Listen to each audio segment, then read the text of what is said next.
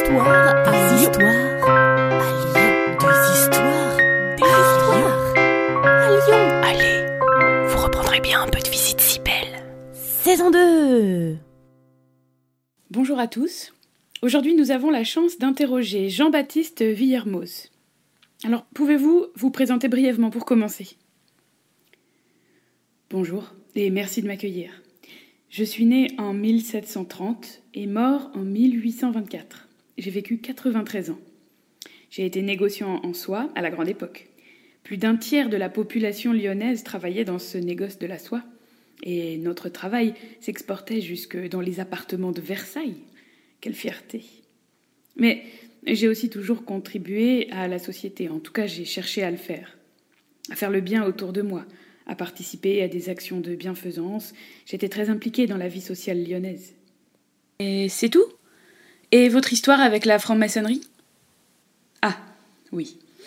Euh, j'ai été initiée en franc-maçonnerie à l'âge de 20 ans et j'ai eu l'honneur de devenir vénérable de ma loge seulement trois ans plus tard, et j'ai nourri cette recherche toute ma vie durant. Initié, ça veut dire quoi? Subir des épreuves, recevoir la lumière et commencer un travail initiatique. En réalité, on ne devient pas initié le jour de son initiation, mais on commence une initiation qui dure toute une vie. Être initié, c'est chercher à progresser. Et vénérable? Vénérable, ça veut dire être choisi par ses frères pour diriger son atelier.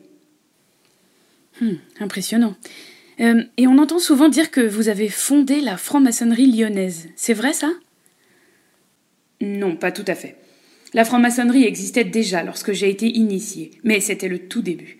J'ai contribué à la fondation de plusieurs loges et au développement de la franc-maçonnerie à Lyon.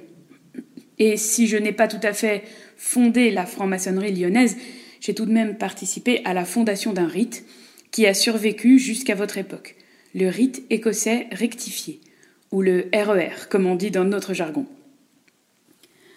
Vous pouvez nous en dire un peu plus? C'est quoi un rite? C'est une sorte de cérémonial qui a deux fonctions. D'abord, lorsque nous sommes en tenue, c'est comme ça que l'on nomme nos réunions, un rituel d'entrée et de sortie nous permet de sacraliser le moment et le lieu.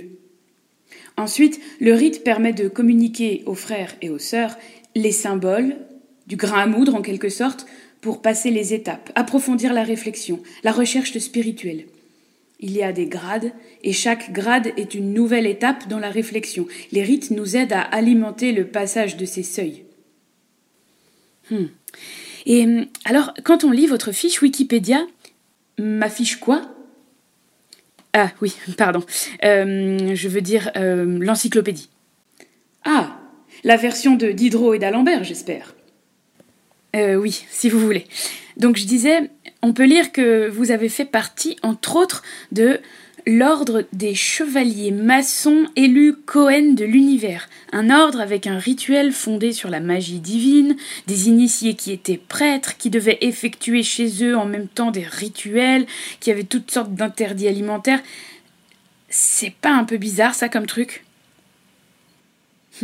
Bien sûr, dit comme ça, ça fait très sectaire. Je comprends que cela puisse vous choquer.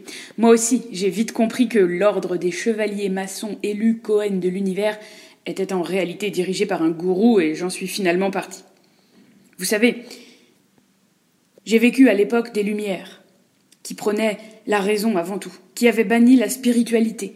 Et l'Église ne nous permettait pas la réflexion nécessaire. Elle nous demandait de faire des choses, de croire en d'autres, mais sans nous laisser la possibilité d'approfondir. Alors, comme beaucoup d'hommes et de femmes de mon temps, j'ai cherché ailleurs. La franc-maçonnerie m'a aidé à approfondir la démarche chrétienne. J'ai navigué dans plusieurs obédiences, plusieurs loges, pour chercher ce qui me correspondait le mieux. Évidemment, il y a eu quelques ratés. Mais alors, vous étiez franc-maçon et chrétien? Oui, à mon époque, c'était très courant. Il y avait beaucoup d'ecclésiastiques dans les obédiences. D'ailleurs, j'ai ouï dire qu'à votre époque aussi, il y a beaucoup de francs-maçons croyants, chrétiens ou d'autres religions. Tous ne sont pas anticléricaux, loin de là. D'ailleurs, dans mon rite RER, il faut être chrétien pour être initié, et le rite n'a pas changé. Merci à vous, Jean-Baptiste Villermoz. Et où est-ce qu'on peut venir vous voir aujourd'hui? Au cimetière de Loyasse. C'est là que je suis enterrée. Merci à vous.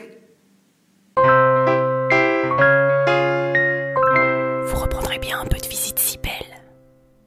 Salut à vous Une gognandise, en parler lyonnais, c'est une plaisanterie.